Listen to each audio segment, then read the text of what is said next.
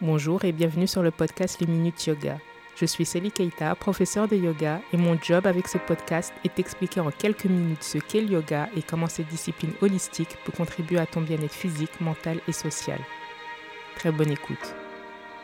Disclaimer, je ne suis ni médecin et encore moins thérapeute, donc les informations que je partage avec toi dans ce podcast ne constituent en rien un avis médical. Si tu es malade ou alors si tu ressens un profond mal-être, je te conseille vivement de faire appel à un médecin ou à tout autre professionnel de la santé.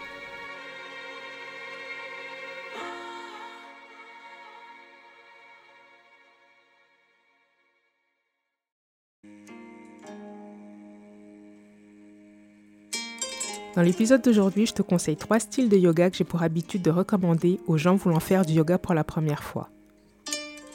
Avant de commencer, je tiens à dire que tout le monde peut faire du yoga. Il suffit juste d'avoir un corps et de pouvoir respirer. Et dans l'épisode d'aujourd'hui, je ne te parlerai que des formes de yoga que l'on pratique dans les studios de yoga en Occident. Quand j'ai commencé le yoga il y a une dizaine d'années, je ne savais pas trop ce que c'était. Et en France, il n'y avait pas euh, tous ces styles de yoga. Moi, j'ai commencé par du hot yoga.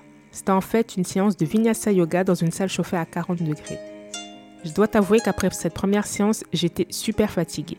Mais le lendemain, je me sentais tellement bien que j'ai décidé de retourner au studio.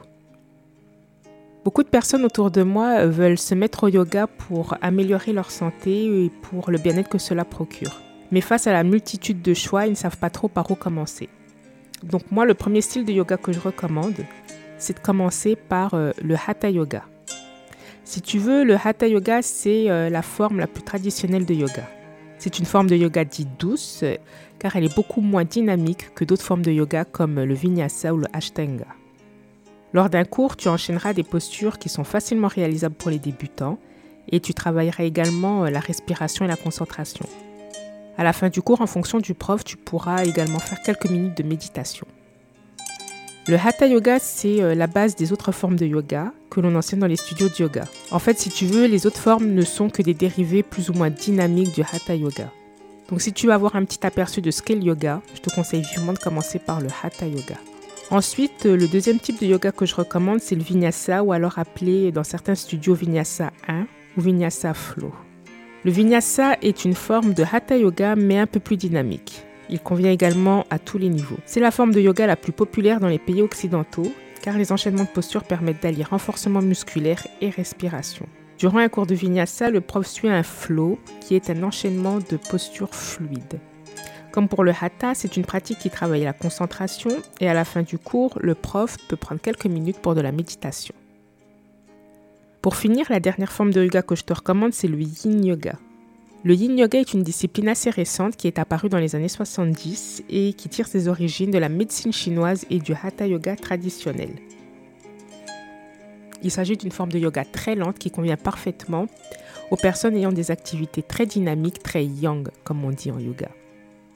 Les postures se font essentiellement au sol et on reste immobile entre 3 et 5 minutes sur chaque posture. Cela permet de s'assouplir et d'étirer les tissus conjonctifs comme les fascias. Le yin yoga fait partie des styles de yoga que j'adore.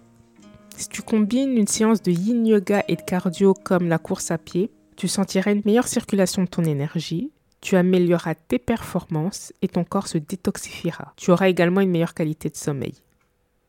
Pour moi, c'est euh, la forme de yoga qui procure le plus de bien-être. Le dernier conseil que je vais te donner, c'est de tester. En 2023, il existe une multitude de styles de yoga différents. Et moi, je suis persuadée que tout le monde peut trouver de chaussures à son pied en termes de yoga. Donc, teste. C'est terminé pour aujourd'hui. J'espère que cet épisode t'a plu. Si c'est le cas, n'hésite pas à laisser 5 étoiles et un commentaire sur ta plateforme d'écoute préférée. Moi, je te dis à bientôt et prends soin de toi. Namasté.